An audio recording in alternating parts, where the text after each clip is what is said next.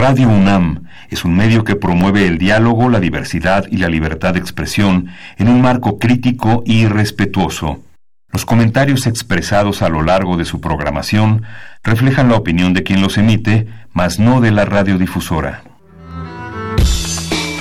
Radio UNAM presenta Perfiles. Un espacio abierto al conocimiento y la crítica de los proyectos universitarios que transforman nuestro país. Conduce Hernando Luján.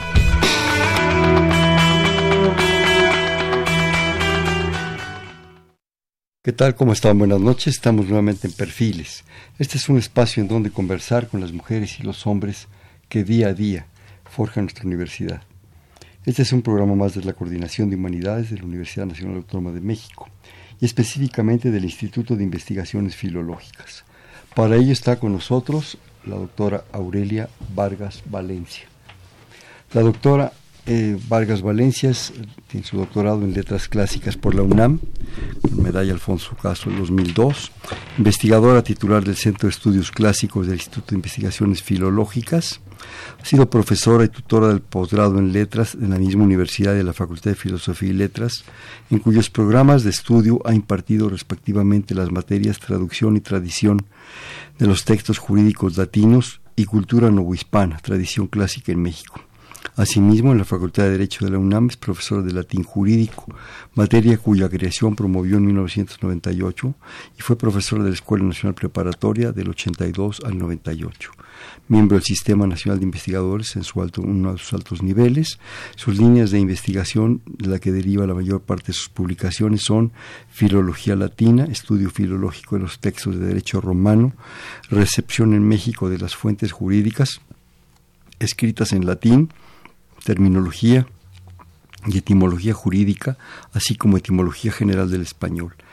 ¿Qué podemos decir? Autora de múltiples publicaciones, entre las que podemos destacar Consulta de un jurisconsulto antiguo, las instituciones de Justiniano, eh, terminología y etimología médica, estudios de derecho romano, interpretación y tradición, y últimamente una cosa que yo tuve en mis manos y que fue un privilegio, eh, una, una descripción de descripciones botánicas de la obra de la Real Expedición Botánica a Nueva España, la de Mociño, de la de Cesey Mociño, ¿verdad? Una, una, hermosura de, obra, eh, coautora editora del libro China y México, un diálogo desde las humanidades y las ciencias sociales, en fin, múltiples cargos, consejera universitaria, coordinadora del Centro de Estudios Clásicos, actualmente presidenta de la Asociación Mexicana de Estudios Clásicos, directora de la biblioteca, escritor greco Greco Romanorum, siempre me da un trabajo pronunciar eso, que para qué te lo platico, mexicana. Este, en realidad la doctora Vargas tiene un, amplio, una amplia eh, información curricular. Bienvenida, como siempre, Aurelia. Muchísimas gracias, gracias. Hernando, muchas gracias a ti y a tu auditorio. También está con nosotros el doctor Omar Álvarez Salas. Él es doctor en Filología Griega, Latina y Bizantina por la Universidad de Gliestudi de Torino. ¿Lo dije bien, Omar? Sí, sí. Si no, pues. bueno, pues ya que... Con estancias de estudio en universidades de Grecia, como becario de la Fundación Onassis en Italia, Francia y Estados Unidos. También ha estado becado. Investigador titular del Centro de Estudios Clásicos del Instituto de Investigaciones Filológicas. Su tema principal de estudio es la interacción ideológica en el periodo presocrático entre poetas y pensadores con especial atención a Pitágoras, Genófanes, Heráclito, Epicarmo, Parménides, Zenón y Empédocles. Es un griego. ¿eh? Ha dictado conferencias y presentado ponencias en reuniones académicas en diferentes países de América, Europa y Asia, así como un profesor de filosofía griega antigua a nivel de licenciatura en la Facultad de Filosofía y Letras, y también el posgrado de Letras de la propia UNAM. Ha sido profesor de lingüística histórica y comparativa de historia de la lengua griega y de traducción y comentario de textos griegos. Traducciones al español múltiples en el FONCA en siglo XXI, miembro fundador de la International Association of Presocratic Studies, eh, además miembro eh, numerario de la Asociación Mexicana de Estudios Clásicos. Publicaciones, Omar, que podemos decir, la lista es larga, sí, pero pues destaquemos eh, Aristóteles, Outlook of Pitágoras, Ante School, Pitagoriana, Bueno, ya tú luego me corriges, por favor. Recepción y modernidad en el siglo XIX, Odiseo y el Cíclope, identidad lingüística. En fin, son muchas, pero más bien darte la bienvenida a este programa. Qué bueno que estás con nosotros para enriquecernos. Bienvenido, Omar. Muchas gracias, Fernando. Es un gusto estar aquí con tu público y contigo. Gracias. Mira, este Aurelia también, querida Aurelia, pues vamos a empezar porque tenemos muchas cosas por delante. Sí. Primero, eh, yo creo que lo más importante, ya lo hemos hecho en un par de ocasiones y se me hacen pocas, hablar de esta extraordinaria colección. Es una colección fuera de serie, ¿sí? Pues ya con un buen de años, ¿no, Aurelia? Sí, 75, que son los que estamos celebrando en la universidad. Sí. 75 años de la colección Scriptorum, así es. Sí, entonces eso implica un trabajo, un esfuerzo continuo, constante. Se dice fácil, pero mantener una publicación, que además no es una publicación, digámoslo, todas las publicaciones son importantes y trascendentales, pero no es una publicación cotidiana como pues un, un periódico, que te da lo actual, que te da eh, lo inmediato, en fin, es una publicación de un alto nivel cultural, ¿sí? Sí. Pero qué bueno que exista, porque yo creo que es a lo que debe tender la cultura en México. No nos podemos quedar ahí en las medias tintas, a medios chiles, no, ya estuvo suave, ¿no? O quedaron en nuestra aldea, ¿no? Sí, sí, Quedarnos estuvo- en nuestra aldea. Estuvo- pero aldeíta de repente. Yo creo que hablar de los clásicos griegos y latinos y de todos, pueden ser los asiáticos también, digo, de, ¿no? también Sí. de repente echarle una vi- vistita a Confucio, ¿verdad? Sí. O a Sun Tzu, o a tanta gente, ¿verdad? Sí, a la gran literatura de la India, a la por gran ejemplo. literatura de la India, el Valmiki, el Ramayana, Sí, sí. eh, tantas cosas que hay, de repente, el otro día cu- curioseaba, ojeaba eh, eh, las, las, las viejas eh, libros de leyes de, de, de- de la, de la época de los sumerios y todo esto, decía, Sí. qué cosas, ¿no? qué duras leyes, Sí. pero no tenían tanta tanto problemática, ¿verdad? este, entonces, Sí. pero eran unos castigos brutales, ¿no?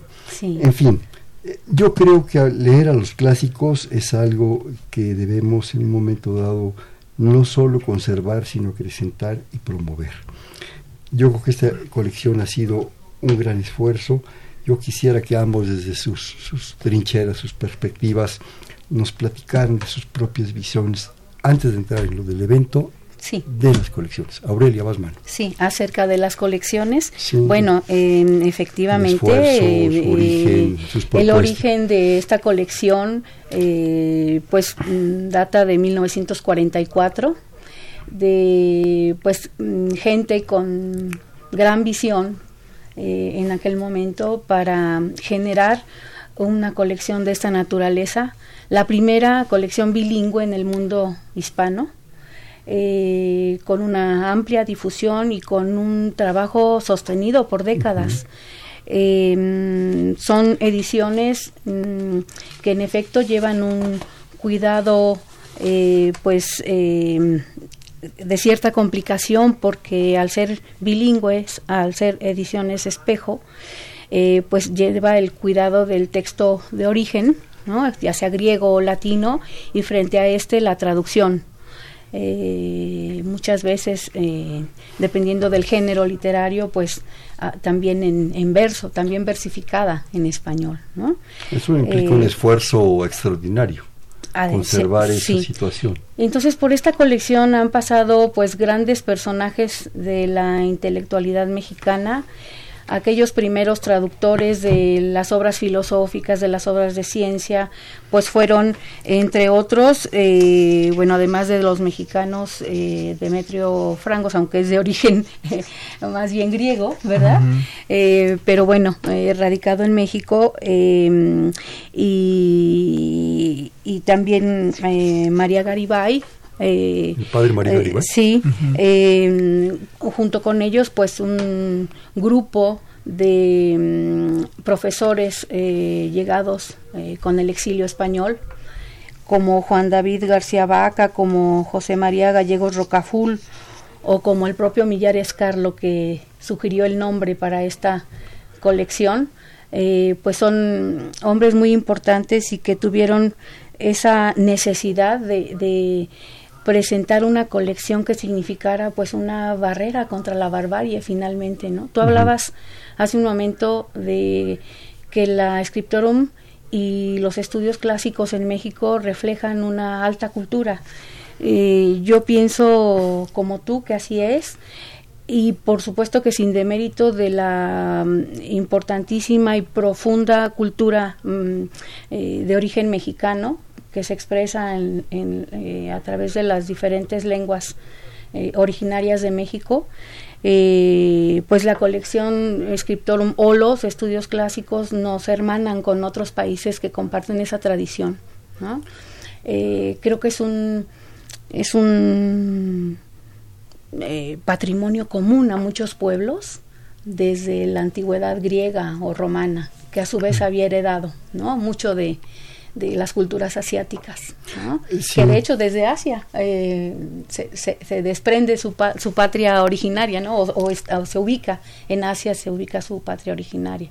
Entonces creo que eh, el dedicar eh, pues tiempo y, y, y el ánimo para estudiar a los clásicos es absolutamente enriquecedor, porque nos habla de los temas que nos siguen interesando hoy en día.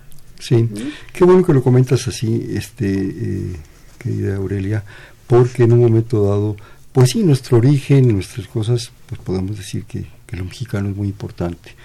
Pero yo me preguntaría, ¿qué es lo mexicano, no? Ya para estas alturas, ¿no?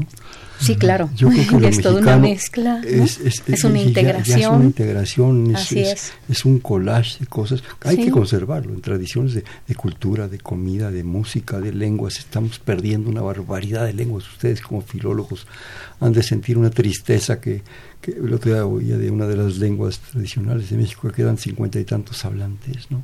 Sí. Y se está muriendo. Sí, y después de haber más de 300 lenguas diferentes, eh, pues cuántas tenemos ahora, ¿no? Pero también somos productos no solo de esa maravillosa, extraordinaria y que yo no cambiaría por nada tradición. No, no, no, somos mexicanos por eso, pero también somos mexicanos porque somos universales, creo yo. porque en un momento dado no podemos negar toda la influencia impresionantemente grande de todo ese mundo grecolatino, judeocristiano, ¿verdad? Fuimos de repente crisol de una cantidad de, de, propuestas, de ideas. La negritud que llega a México nos trae cosas maravillosas, los negros que vienen del África y del Caribe. Y, toda esta y lo asiático también. Lo asiático también, por otro lado, Aurelia. Entonces, yo creo que lo, lo importante es sí conservar una propuesta personal, cultural, de nación, de identidad, de patria, todo lo que ustedes digan, pero también ser parte de ciudadanos del mundo. Sí, por supuesto. Ciudadanos del mundo en todas sus perspectivas, porque además no estamos aislados. La muralla china es una curiosidad turística, ¿no? Sí. Omar, ¿qué platicas? Sí, pues sí, en, realidad concuerdo mucho con lo que estás tocando y en efecto yo creo que es, eh, esos legados clásicos que tú al principio enunciabas, en efecto tienen como diferente perspectiva en cada lugar, ¿no? Es, es como no existe un, un, clasicismo que valga universalmente en realidad, sino que tiene validez local, ¿no? Y, es efectivamente como una suma de, tradiciones. Pero también lo clásico en cualquier lugar, digamos lo que, lo que sí tiene de, de común en todos lados, es que es lo, aquello que se decantó, ¿no? De, que se, que se fue, que, la, que las sucesivas generaciones fueron valorando, atesorando, pero no para tenerlo arrinconado ahí, eh, refundido, sino porque era lo que usaban y lo que les servía a ellos para identificarse, para eh, transmitir incluso lo que consideraban valioso para transmitir a generaciones, eh, a las siguientes generaciones. Y entonces en ese sentido yo creo que es muy importante que ese patrimonio siga disponible para, para todo el mundo. Pero como por razones naturales el, con el paso del tiempo las lenguas evolucionan y aunque somos hablantes de una variedad de latín, el español es una variedad de latín, pero ya difiere mucho del latín de hace dos mil años, necesitamos entonces que se actualice ese, ese mensaje para que sea captado por los lectores de ahora. Entonces yo creo que ahí es muy importante, por eso la labor de traductora, digamos, es, es fundamental porque ayuda a mantener el contacto con esas eh, con esos testimonios, ¿no? Yo, yo hablo muchas veces, ¿no? Con mis alumnos de que son fósiles, ¿no? Que van quedando ahí, pero que fósiles que podemos volver a la vida, les podemos devolver la palabra y, y de tal manera que ellos mismos se cobran una vigencia en cada generación y de alguna manera cada generación necesita que ese mensaje sea eh, expresado de una manera que sea asequible a, ellos. ¿no? Entonces ahí es donde yo veo muy importante la contribución de esta colección y en general de la traducción en general. Qué, bonita tu, tu, imagen de los fósiles, Omar. Y en paleontología eh, nos, nos enseñan, ¿verdad?, que esos fósiles nos dan una visión de nuestra propia historia. ¿sí? De repente cuando te atreves a asomarte y ver aquellas maravillas que han quedado, yo me acuerdo aquellos viejos, eh, aquellas viejas escapadas al Museo del Chopo, ¿verdad? a, ver el foro del dinosaurio y a ver tantas cosas, y medio empiezas a entender, a interesarte por aquello y entender que, que, mal que bien estamos emparentados con todo aquello. Sí, por supuesto. y que bueno, pues el dinosaurio se extinguió con Chicxulub, ¿verdad? pero quedaron los lemúridos ahí agazapados. en el fondo somos un, lemúrido con pretensiones. ¿sí? entonces, de repente entendemos que todo aquello es una maravilla y no podemos perderlo. Y que además en estos textos vamos a encontrar, lo comentábamos ahorita muy al principio, cosas espléndidas. Eh, yo recuerdo con gran, con gran sorpresa eh, la primera vez, lo comentaba hace un momentito, cuando cayó en mis manos el código de Hammurabi. Bueno, me fui de espaldas precisamente por eso, por los castigos que había. Que claro, entonces no había tanta problemática de, de gentes violentas de derechos humanos. Me encantaría hacer un programa de derechos humanos basado el código de Muraví. A ver si se puede, porque, o, bueno, ¿qué podemos decir de los Upanishandas, no? Los diálogos de unas chiquetas con el Señor de la Muerte son espléndidos. Y aquí encuentra uno cosas similares, ¿sí? Eh, cuando en un momento dado, comentaba ahorita con Aurelia, ¿verdad?, aquel estamos hartos de Cicerón, ¿verdad? En las catilinarias, así podríamos decir muchas veces en nuestras sesiones de los congresos, no solo de México, del mundo. Estamos hartos, ¿verdad? Eh, Aurelia, este, comentaste algo que es muy importante que para nuestro público, que espero que tengan en sus manos lo tengan en su biblioteca, grande o pequeña, no importa, y sino que los que los adquieran, porque hay maravillas en esta colección. El asunto del reto de las ediciones espejo, ¿sí? Es un reto no solo técnico, práctico, filológico. Así es. Es un reto editorial muy fuerte y un gasto brutal, porque se podían reducir textos como por ejemplo este que tengo aquí de poesía arcaica griega, se puede reducir de qué sé yo, aquí estoy viendo cuántas páginas tiene esto, eh, es que están en romano. Bueno, sí. son un chorro, dos cerca de 600. Cerca de 600, se puede reducir a 300 prácticamente. Sí, o quizá menos. Y solamente la Universidad Nacional, representada por el Instituto de Investigaciones Filológicas y por el grupo de ustedes de estudios clásicos, ha podido lograr esto y convencer a las autoridades de hacer esto en ese sentido. Sí, por supuesto. de las ediciones espejo. Sí, por supuesto. Eh, mira, estas ediciones implican pues un, reto porque, eh, vaya, no cualquiera puede eh, atenderlas o prepararlas. Necesitamos técnicos justo del área especializada de clásicos que conozcan las lenguas latina y griega pero además eh, las, eh, las tipografías, que eso es algo que también ha fluctuado un poco en la historia de la colección, pero eh, que ahora justo estamos corrigiendo con el actual consejo editorial, pues acordamos elaborar eh, los lineamientos para la colección, a poner por escrito los primeros lineamientos, ¿no? Para ordenar un poco las reglas editoriales y también la, la, guía para los colaboradores, de suerte que logremos eh, una mayor homogeneidad en la, en la configuración de los volúmenes. eh, sí efectivamente tenemos que decidir entre las distintas distintos tipos de fuentes aún del griego o del latín y, por supuesto también del español. Eh, eso es un, reto también de un conocimiento técnico especializado, por supuesto, ¿no? Pero yo creo que la mayor riqueza, bueno, independientemente que es una colección premiada en múltiples ocasiones, por esa eh, disposición o por el, la, la, elaboración editorial misma, ¿no? En físico de, de los volúmenes, la, enorme riqueza de estos volúmenes es, el contenido, son los temas que se tratan en cada una de ellas, ¿no? En cada uno de ellos.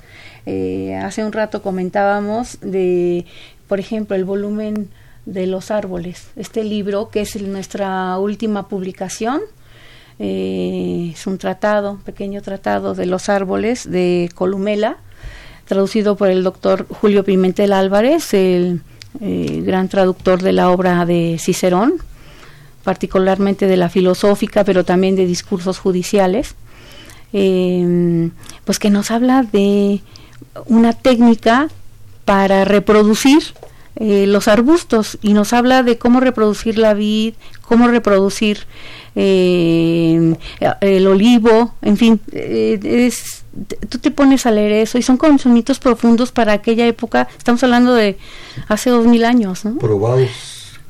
y escrito por un general romano, ¿no? Que dedicaba una parte del año a sus labores eh, militares. en la torre con los sí, a cumplir como ciudadano y la otra parte como escritor. Pero un, un escritor muy bien informado que conocía a la perfección a todos los que le antecedieron y que trataron sobre eh, obras de este tipo acerca de la naturaleza. No por ser general no era un hombre culto. Así es. ¿verdad? Así es. Además, yo creo que también una ventaja de esta colección es que para los que amamos los libros no solo es el contenido, lo libro, eso es lo importante. Sí. Lo que se dice entre letra y letra y página y página y línea y línea, eso es lo fundamental. Sí. Pero también se convierte en un hecho de colección prácticamente. Tener en tus manos una maravilla editorial como esta, también es, ese es un, plus extra, en una posibilidad. Y ya que hablaste de, del asunto de Columela, si me permiten, eh, abierto al azar lo hicimos hace un momento, dice Columela, el libro de los árboles de la biblioteca escritor, mejor díganlo ustedes, sí. me venga la o la bilingüe. Bueno, el capítulo 20 cómo elegir los plantones. Hay de plantones a plantones. esa es una cita mía, ¿eh? Sí. Por favor. cómo elige los plantones no menos gruesos de lo que es el mango de una asada de dos dientes, derechos, lisos, altos, sin heridas, con la corteza intacta. Esos prenden bien y rápidamente. Si tomas los plantones de los árboles, tómalos especialmente de aquellos que todos los años dan buenos y abundantes frutos por otra parte te fijarás en los hombros que, están hacia el oriente para que los cojas de ahí. Pero si pones la planta con su raíz te darás cuenta que tendrá un crecimiento mayor que las demás.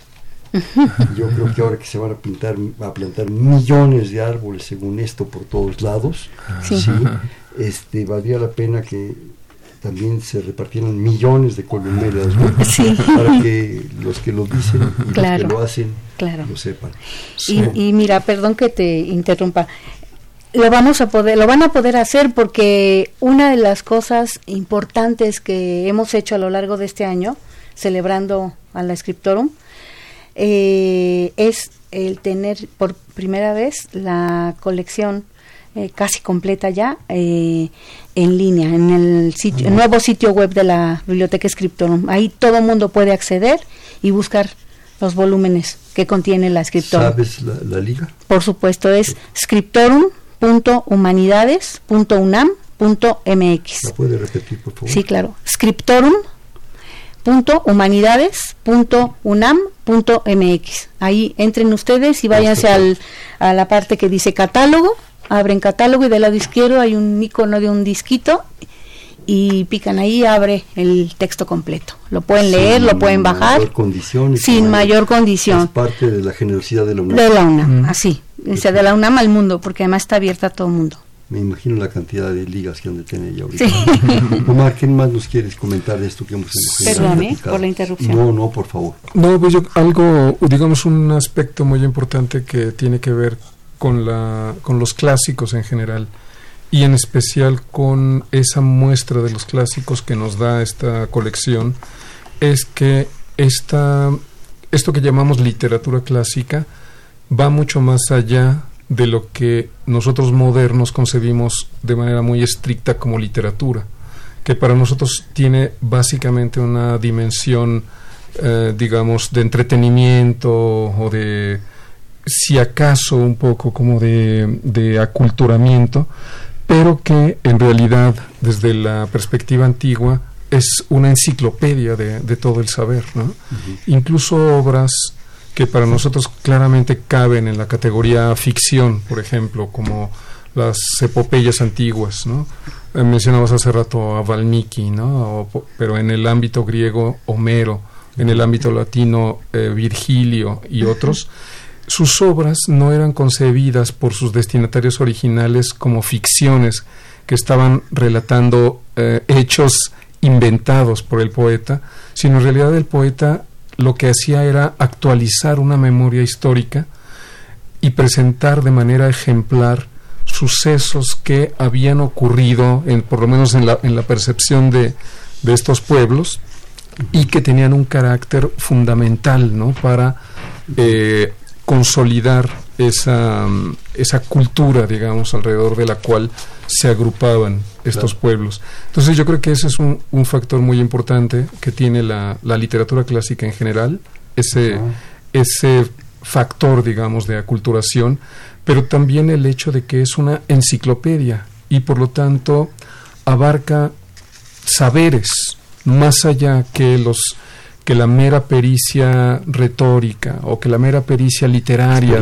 cotidianas. Exactamente, ¿no? Hay vivencias, pero también hay saberes técnicos, por ejemplo, como plantación de árboles, como eh, medicina, claramente, ¿no? Como saber terapéutico y claramente saber filosófico y en general saber científico, ¿no? Porque hay eh, en realidad de muchas de las obras eh, clásicas un contenido que eh, nosotros modernos tendríamos que ubicar en varios campos del saber. No es que la obra solamente trate de un solo un solo tema, ¿no? No, no, no siempre son monotemáticas, sino que son verdaderas enciclopedias. Todas las obras que surgieron en la época anterior a Platón prácticamente eran de, los llamados presocráticos eran obras que presentaban todo el espectro del saber. Y entonces esas obras específicas, como la de Columela sobre los árboles, o por ejemplo una obra de Aristóteles sobre la, eh, digamos, eh, el nacimiento de los animales, la reproducción de los animales, etcétera. Tratan, tratan temas más concretos, más específicos, porque es un momento en el que el saber se va especializando, empieza a tender hacia esa buena o mala costumbre nuestra, no, no lo sé, de, de que un especialista es alguien que sabe casi todo sobre casi nada, pero que en, esa, en ese momento todavía un solo autor podía abarcar muchos campos, ¿no? Con, con, conocimiento de causa. Gentes enciclopédicas, ¿no? Exacto. Lo, diríamos de otra manera, renacentistas posteriormente. Hombres renacentistas ante literam, claro. Sí, es que el renacimiento significa justo eso, el, renacimiento de los clásicos, antiguos, los, clásicos, griegos y latinos. eso significa renacimiento. de las posibilidades, ¿no? Mira, eh, Omar, qué, qué, qué padre que lo dices así yo ese asunto de lo clásico y lo moderno, de repente me pregunto quiénes son los clásicos y quiénes son los modernos. Porque de repente dice uno, qué barbaridad, esta gente tenía un conocimiento, una propuesta, una idea que yo creo que bien nos haría falta ahorita. Así es. Música clásica, no sé, es una música extraordinaria, no la categoricemos, no la clasifiquemos, que sí es moderno. Literatura clásica, ese saber, esa sapiencia que tú nos dices, tan integral, tan de la vida cotidiana, tan del momento, pues ya lo quisiéramos, ¿no? Lo que más quisiera ahorita que me sedujera Circe, ¿no? para, que, me amarraran a un mástil, ¿verdad? En medio de una tormenta, qué maravilla, ¿no? qué, cosa tan espléndida de ver, de ver el mítico Odiseo. te secuestrara Calipso en su isla. El, que quiera, Medusa es más, aunque no o pedazos con su mirada, ¿no? Sí, no, no, no, lo que fuera. Realmente son experiencias, además historias, cuando medio se asoma uno a la mitología griega, dices, pero es que aquí está una maravilla. No la dejemos de lado, ¿no? ¿Me permiten dos llamadas? Claro, claro. Por favor. Sara García, de la, de la alcaldía ahora Benito Juárez. Dice, en la actualidad hay un curso o taller de conversación en latín, pregunta. Sí, sí, sí, existen, existen grupos, grupos de personas en todo el mundo, pero en México hay, digamos, células ¿no? o practicantes de esta conversación latina eh, y justamente en la Facultad de Filosofía y Letras hay un par ¿no? de, de profesores del, del Colegio de Letras Clásicas que suelen cultivar esa, esa conversación en latín. Entonces, sí. ¿Accesible a la gente? Sí, sí, sí. solamente para filosofía? Sí, es cuestión de acercarse a la coordinación de letras clásicas de la Facultad de Filosofía y Letras. Y ahí el, coordinador, el doctor David Becerra, seguramente podrá darles la información. De horarios o entrar a la página de la facultad y ver y hablar esos horarios también para no llegar un momento así nomás de que ya vine ya, ya estoy aquí ¿no? sí, bueno tenemos ahora María del Rosario Velázquez Meléndez, de Linda Vista. comenta, estoy muy agradecida de escuchar la voz de los invitados, la voz de la maestra Aurelia, quien algún día tuve la oportunidad de tomar clase con ella. Mm. Felicitaciones al programa porque siempre invitan a tomar los libros y a leerlos. Sí, muchas gracias. muchas gracias María del Rosario Velázquez Meléndez. Espero que no la haya reprobado. Espero yo tampoco. yo, también espero no haberla. No, te no, con cariño. Sí. no la hice sufrir. Con mucho afecto. Muchas gracias. Bueno, yo quisiera también comentar que eh, tanto Aurelia como Mar nos hicieron pues el gran obsequio de regalarnos cuatro libros de la biblioteca Scriptorum para las cuatro primeras personas o los que estén interesados. Nada más fíjense qué libros la Odisea de Homero, un, volumen de la Odisea de Homero. El otro, de la que comentábamos, el libro de los árboles de Columela, el, general este. Otro, eh, los, los amores de Ovidio, ¿no? Hombre, va a estar buenísimo y otro, el último sería de la poesía arcaica con varios autores, eh, poesía arcaica griega. Pues aquí tenemos este obsequio de cuatro libros, ya saben nuestros amigos las reglas, es hablar aquí al 55 36 89 89, apuntarse qué libro quieren, yo le estoy pasando ahorita la lista a nuestra productora, decir cuál de los cuatro libros quieren y irlo a recoger a la Casa de las Humanidades en Presidente Carranza número 162 en Coyoacán repito, presidente Carranza 162 en Coyoacán, en horarios, en horarios, digamos, normales. de, 10 a 6 aproximadamente. de la tarde, ¿no? Y decir, soy fulano de tal, en, el programa de la Biblioteca Escritorum, yo tuve, me gané, no me gusta eso, me gané, este, eh, uno de los libros y ya dicen cuál. Le estoy pasando a la querida Carmen Sumaya, nuestra productora, la lista para que en un momento dado ella la tenga y se comuniquen con ella. Les repito, 55 36 89 89 y aprovecho para decir que vamos a hacer un corte de estación, que estamos en Perfiles, un espacio en donde conversar con las mujeres y los hombres que día a día forja nuestra universidad este es un programa más de la Coordinación de Humanidades y específicamente del Instituto de Investigaciones Filológicas, para lo cual tuvieron a bien mandarnos como invitados, cosa que me, da muchísimo gusto, a la doctora Aurelia Vargas Valencia y al doctor Omar Álvarez Salas, que están aquí presentes con nosotros, y estamos en el 55 36 89 89. Voilà le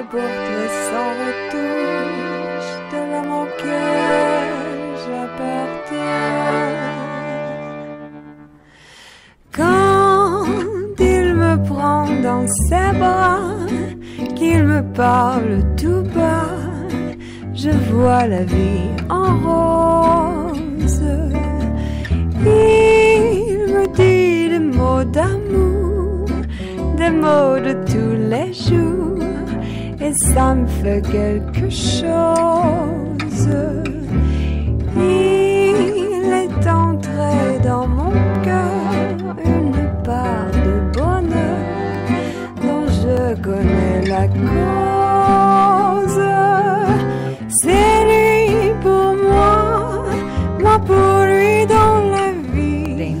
Sí, este, buenas noches. Estamos en Perfiles, un espacio donde conversar con las mujeres y los hombres que día a día forjan nuestra universidad. Estamos en el 55 36 89 89.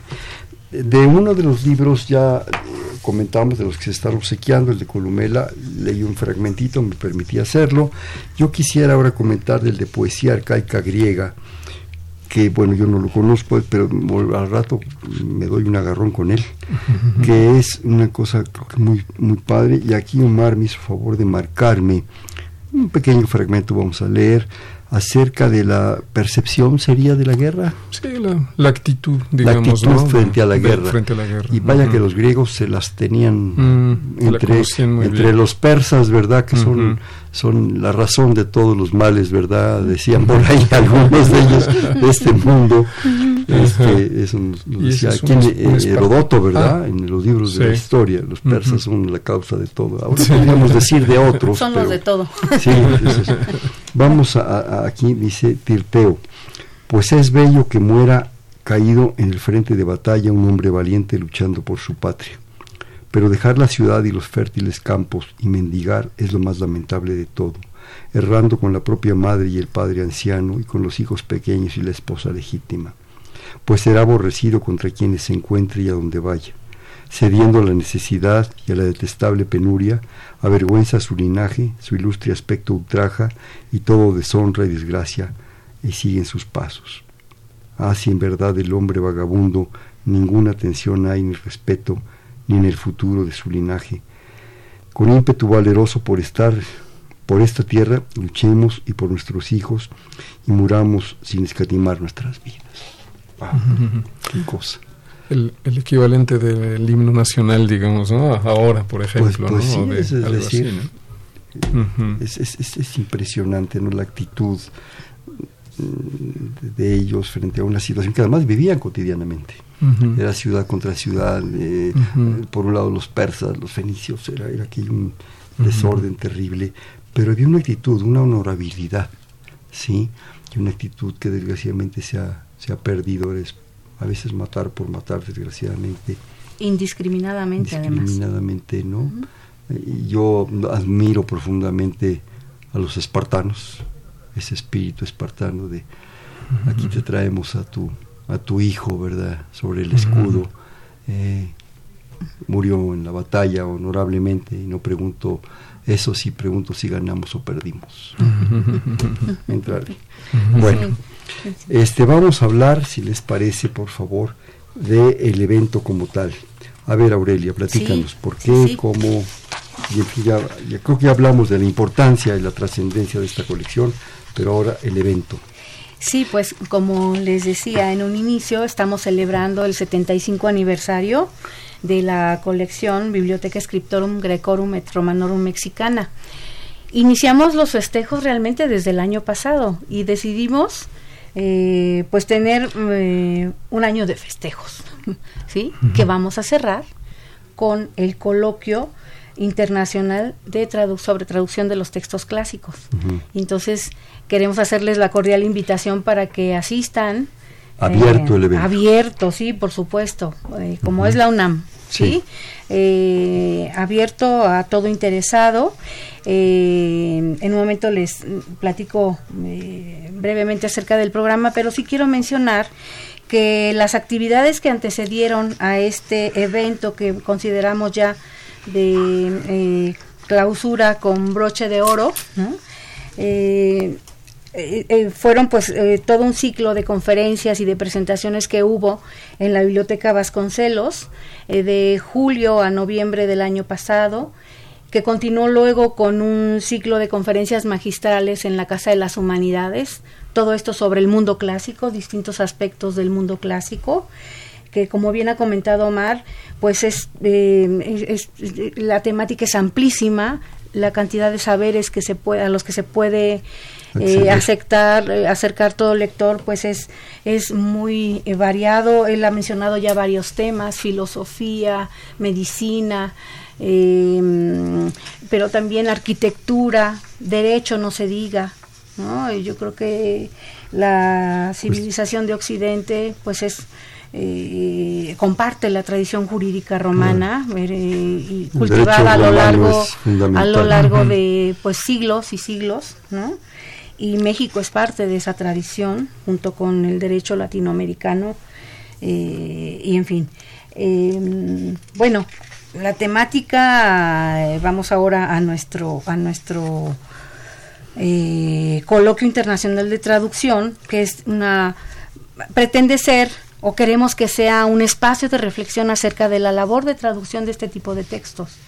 Eh, cuáles suelen ser los retos más importantes y en buena medida pues también dependen de la temática y aquí vamos a encontrar mesas y conferencias magistrales que hablan acerca de la traducción de poesía épica o bien acerca de la poesía arcaica de la cual nos acabas de leer un fragmento eh, del texto de, poesía parenética, ¿no? la poesía para la guerra, ¿verdad? Exhortación, a la guerra, ¿verdad? Em, eh, del género discursivo también y de los textos técnicos, eh, considerando como el más importante de los lenguajes técnicos el jurídico, sin lugar a dudas, em, por la amplitud y por el alcance que ha tenido. Y dentro de estos, eh, se incluye eh, también la técnica culinaria, incluso, por ejemplo, ahí hay una exposición sobre el de reco de Apicio, ¿no? De eh, cocina romana y obras, y perdón, y, exposiciones relacionadas con teatro griego, em, con el conocimiento natural o de la naturaleza también y eh, en general textos filosóficos, luego una reflexión sobre mm, la pues una especie de em, recuento, una especie de recuento de lo que significa el fenómeno de la traducción, ¿sí? y eh, pues cerramos con poesía épica latina. ¿sí? Entonces hay pues toda una gama de, de géneros que se tocan ahí, historiografía por supuesto no va a faltar, eh, que, será abordada por especialistas. Hemos invitado principalmente a quienes han publicado, traducido obras para el Scriptorum, pero no exclusivamente, eh, con esa idea de enriquecer la discusión, desde dentro y desde fuera, y con invitados del ámbito internacional, de España, de Argentina, y bueno, esperábamos a un colega de Italia, pero lamentablemente eh, no fue posible. Eh, y sin embargo, pues nuestros mejores maestros de la UNAM están aquí, ¿no? Como grandes traductores que han sustentado la colección. Según veo, Aurelia, esto se llevará a cabo el 5 y 6 de septiembre, o sea, hace ya. Sí, dentro de dos días, tres días. poco menos de un mes, 5 y 6 de septiembre. En, en, la coordinación de humanidades en el auditorio Jorge Carpizo el día 5 y el día 6 en el aula magna de filológicas que está a un ladito. 5 y 6 de septiembre, septiembre es el mes que entra prácticamente en un mes, sí. lo están, lo están realizando, como, como dice la maestra Aurelia, el día jueves en el auditorio Jorge Carpizo de la propia Coordinación de Humanidades, que además es muy cómodo y tiene un estacionamiento. Tiene un gran. Y muy amplio, además. Muy, amplio, muy amplio. Muy cómodo.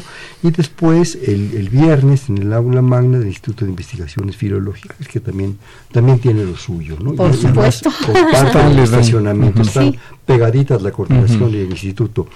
Eh, para mayores informes, para no estar leyendo tanta cosa ahorita, eh, pueden acudir igual a la a la página y ver el programa completo. Así es, dentro de poco, dentro de unos días, eh, estamos haciendo ya los últimos eh, toques al, programa, que les he comentado grosso modo ahora, eh, pero será cuestión de una semana, a principios de la próxima semana, que ya esté el programa.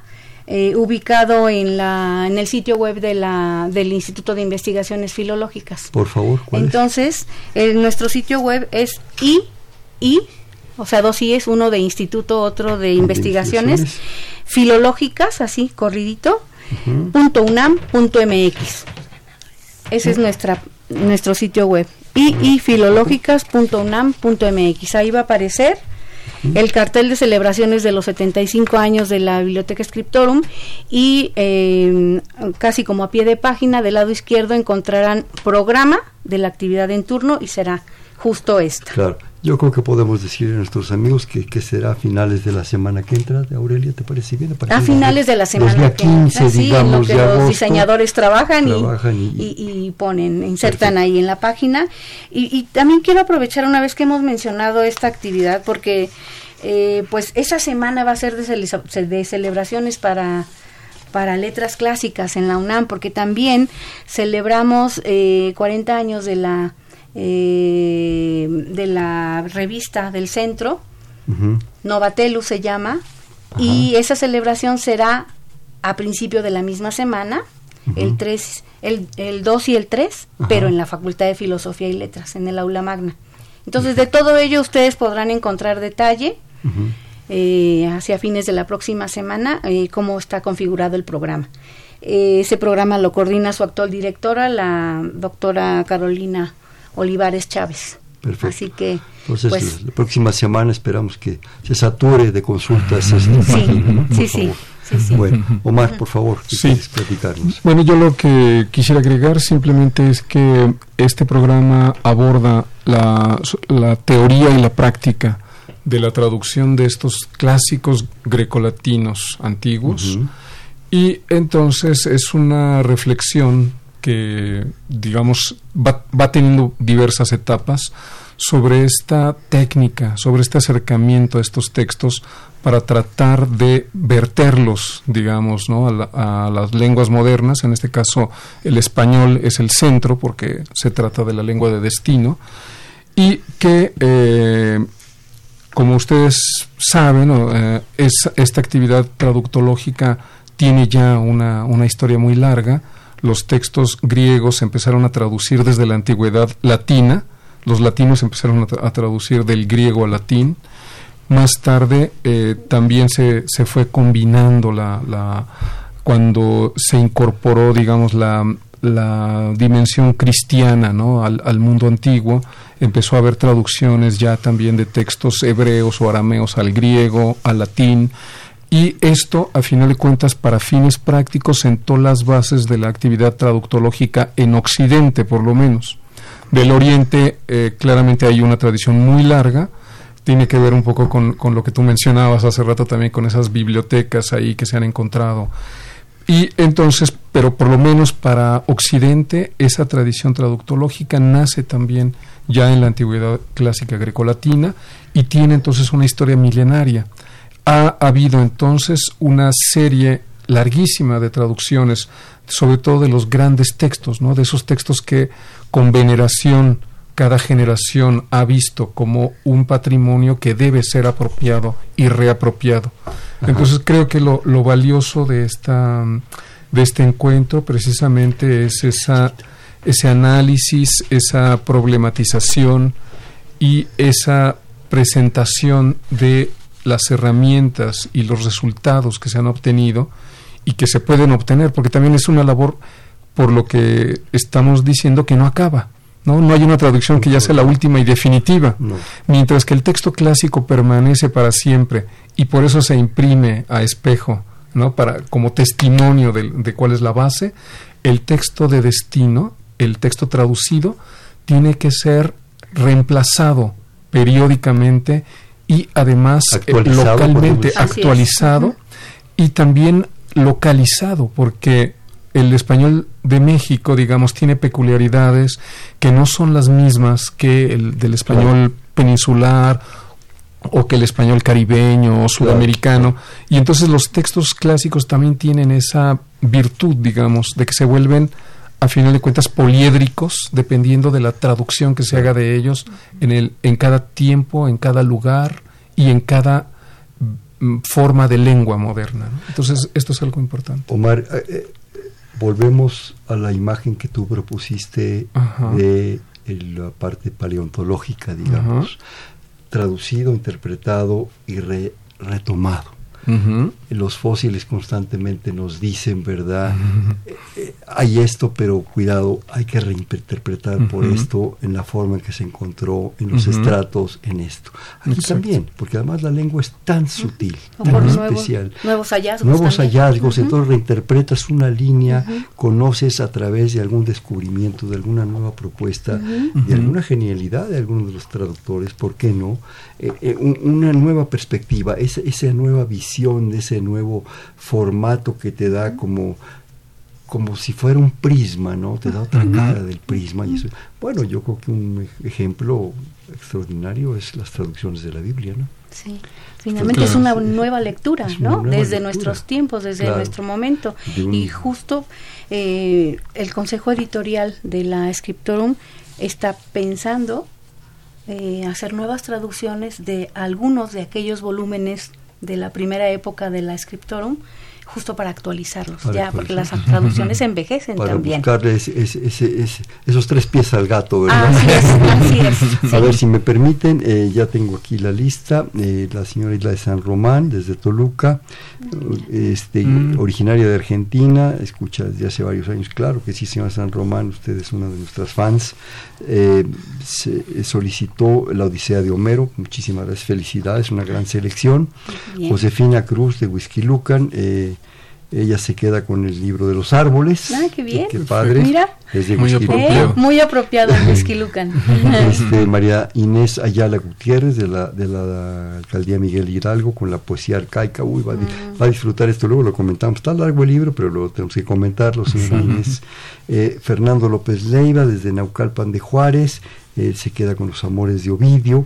Y ah, pregunta cuáles son los planes editoriales del Scriptorum. Los planes editoriales, bueno, estamos en... Seguir haciendo maravillas. Eh, sí, bueno, además hay 20 títulos nuevos en curso, trabajados por sus...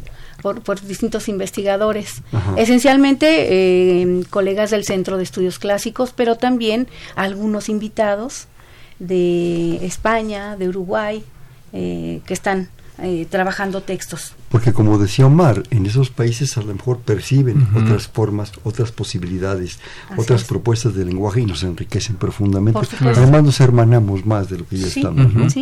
Eh, dos participaciones, qué bárbaro cómo se nos va el tiempo. Aida de San Román desde Toluca, ya platicamos de ella.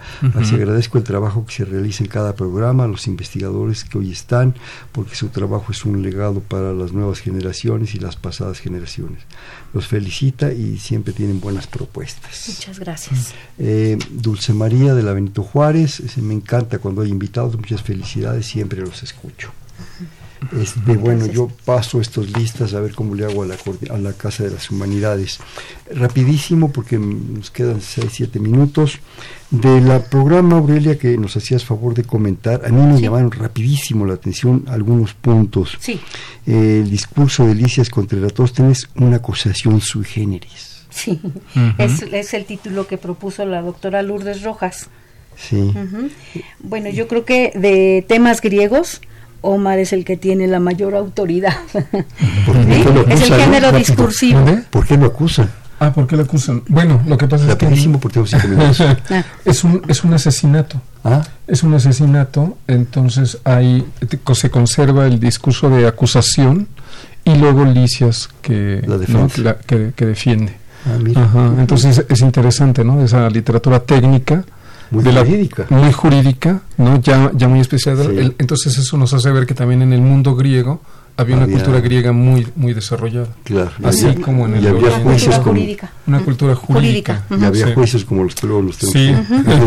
y Tere Galás eh, hablará sobre los procesos judiciales en el derecho ático desde la traducción de los discursos de Iseo, que es otro autor importante de discursos judiciales. Este, luego me llama también la atención este sobre la traducción de las emociones en las tragedias Esquilea. Ah, ah este es el tema que trata David García. Claro, ahí está, está usándose también traducción en un sentido eh, trasladado, ¿no? Si, si, válganos la, la, expresión, porque se trata de, de ver cómo eh, leer entre líneas lo que decías hace rato, no solo leer lo que nos dicen los, los versos, sino como esa carga emocional que despiertan, ¿no? Y la, y la tragedia, por excelencia, era apta para despertar pasiones. El que escribe y ¿No? lo que está diciendo, su carga emocional. Ujú. Y bueno, algo, un clásico también que lo Ujú. oímos muchas veces, que es el de un traductor cualquiera o traductor o traidor. Traductor o traidor. Es- esos Eso- títulos son de Amparo Gaos y de Bulmaro Reyes, que está- eh, son, son provocativos. sí. Sí, Así sí. que no se pierdan el, el coloquio porque de verdad este pues tiene Va a ser cultural vive- provocativo. ah, cultural provocativo, pero además muy rico en temas. Sí. Ujú. Eh, Así eh, que desgraciadamente los me esperamos. quedan tres minutos. Yo quisiera, si algo se nos quedó rapidísimo en el tintero, o un comentario final de ambos que nos enriquecen tanto los dos, por favor. Pues eh, muchas gracias Hernando por esta invitación.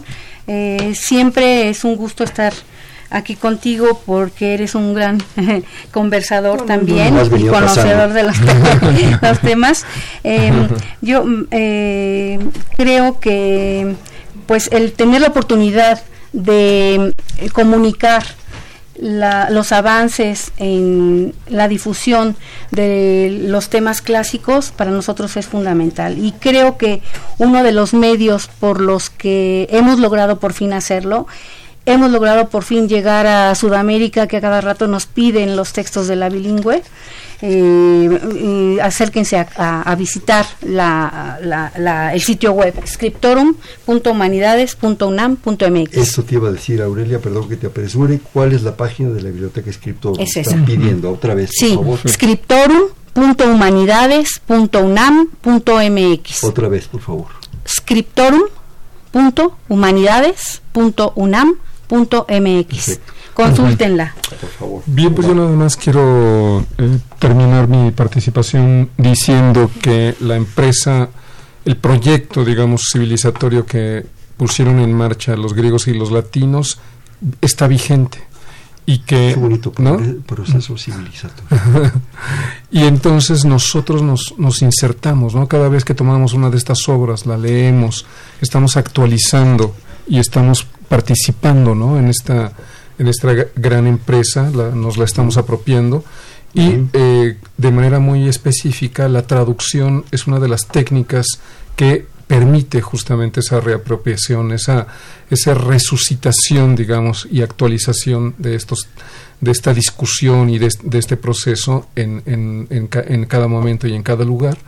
Y es una mm, reflexión muy importante porque es una empresa que yo creo que no, que no debe ser menospreciada, eso de traductor traidor, ¿no? que efectivamente se presta ¿no? para muchas cosas, creo yo que vale la pena eh, profundizar en ello. Gracias. Lo, lo único creo yo, y es una eh, visión muy personal, que realmente nos va a transformar, ¿sí? Sí. Lo digo así entre comillas, Sí. las transformaciones fundamentales, Sí, es la cultura, así es. es la cultura y la educación. Aunado a eso tenemos que tener buenas condiciones de salud, de alimentación, de trabajo, de seguridad. De lo cual nos hablan De los lo griegos. nos hablan los Y de la amistad. y de la amistad. y de la vejez, Es del li- li- del cato mayor de, de, de Sí. Cicerón. Y Isis de, la- de la amistad también. Ah, también, ¿no? Sí, también.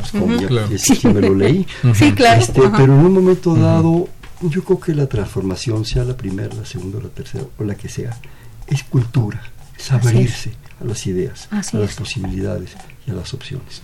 Vote pronto. Una palabra, una respuesta. Griegos, Uy, historia y, y actualidad. griegos, Pitágoras. latinos, Uy, Virgilio y tantos otros. latinos, Eh, eh, Catulo. traducciones, Hay amplia variedad. La traducción de Homero, las, las traducciones de Homero, ¿no? retos, retos.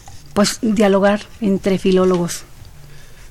Eh, estar en, en la busca de la lengua perfecta, a final de cuentas. escritor, La joya para la UNAM. Scriptorum, digamos que el gran proyecto de recuperación de los clásicos para México. Este fue Perfil, es un espacio en donde conversar con las mujeres y los hombres que día a día forjan nuestra universidad.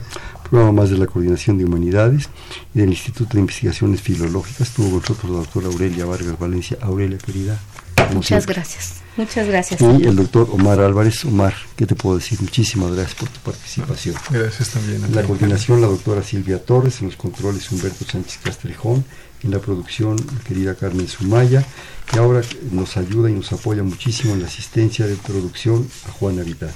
En la conducción, Hernando Luján. Perfiles, un espacio en donde conversar con las mujeres y los hombres que día a día forjan su universidad. Gracias. Buenas noches. Buenas noches. Perfiles, un programa de Radio UNAM.